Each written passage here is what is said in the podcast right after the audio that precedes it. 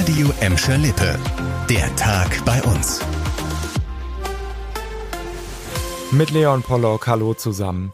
Viele von den Menschen, die gerade aus der Ukraine zu uns nach Gladbeck, Bottrop und Gelsenkirchen flüchten, haben quasi nichts mehr. Wir haben hier ja schon ziemlich oft über die große Hilfsbereitschaft von euch berichtet und auch die Tafeln helfen mit, die bedürftigen Menschen aus der Ukraine mit Lebensmitteln zu versorgen. Aber wie fast überall, wo das Ehrenamt eine Rolle spielt, die Menschen, die helfen, kommen selbst an die Grenzen. Bei der Tafel in Bottrop hat das jetzt ernsthafte Konsequenzen, weil es gerade so viele neue Anmeldungen durchgeführt Geflüchtete gibt, 150 nämlich, muss die Essensausgabe jetzt eingeschränkt werden. Bedürftige können jetzt nur noch einmal die Woche Essen bekommen, nicht mehr wie bisher zweimal. Denn nicht nur die Ehrenamtler seien am Limit, hat der Bottroper Tafelchef der Watz gesagt, auch das Essen werde knapp. Denn wegen der hohen Lebensmittelpreise würden viele Supermärkte nicht mehr so viel spenden wie noch vor dem Krieg. Wir haben auch bei der Tafel in Gelsenkirchen nachgefragt, ob die Lage hier auch so dramatisch ist. Hier könne man auch die neuen Kunden bisher ziemlich gut versorgen, man suche aber dringend Ehrenamtliche, die mithelfen. In Bottrop schließt der Tafelchef übrigens selbst einen Aufnahmestopp von Kunden nicht mehr aus. Nächste Woche wird's wahrscheinlich richtig voll in Gelsenkirchen und damit ist jetzt noch nicht mal der mögliche Aufstieg der Schalker gemeint, sondern ein großer Zentralstreik der Gewerkschaft Verdi am Mittwoch. Da werden wohl über 8000 Mitarbeiter aus dem Sozial- und Erziehungsdienst aus ganz NRW nach Gelsenkirchen kommen. Die Gewerkschaft Verdi warnt deshalb schon mal, dass es zu Verkehrsproblemen kommen könnte und die Stadt rappelvoll werde. Die Streikenden sammeln sich zwar zentral auf dem Heinrich-König-Platz, vorher ziehen sie aber sternförmig durch die ganze Innenstadt. Und falls ihr euch jetzt fragt, ja, warum eigentlich ausgerechnet Gelsenkirchen? Die Oberbürgermeisterin Karin Welge ist Präsidentin der Vereinigung der kommunalen Arbeitgeber und damit Verhandlungsführerin bei der Tarifrunde. Verdi ist mit den bisherigen Zugeständnissen gar nicht zufrieden und spricht von einer Blockadehaltung der Arbeitgeber.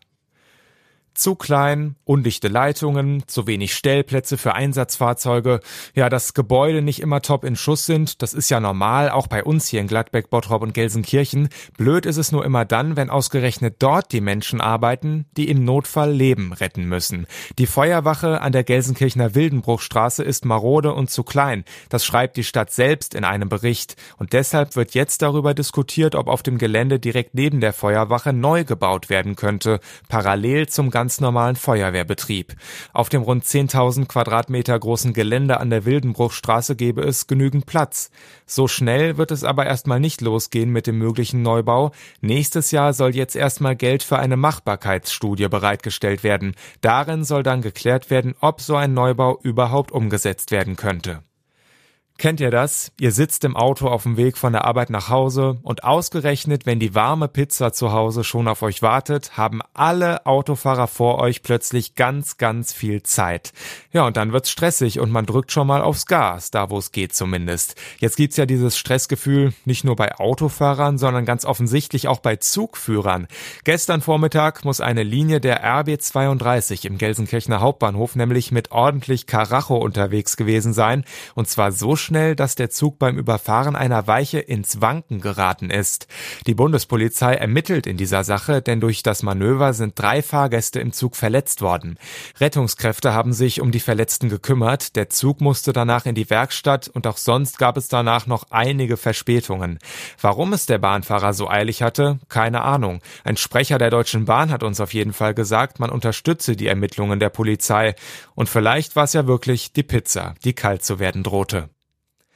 Das war der Tag bei uns im Radio und als Podcast. Aktuelle Nachrichten aus Gladbeck, Bottrop und Gelsenkirchen findet ihr jederzeit auf radio und in unserer App.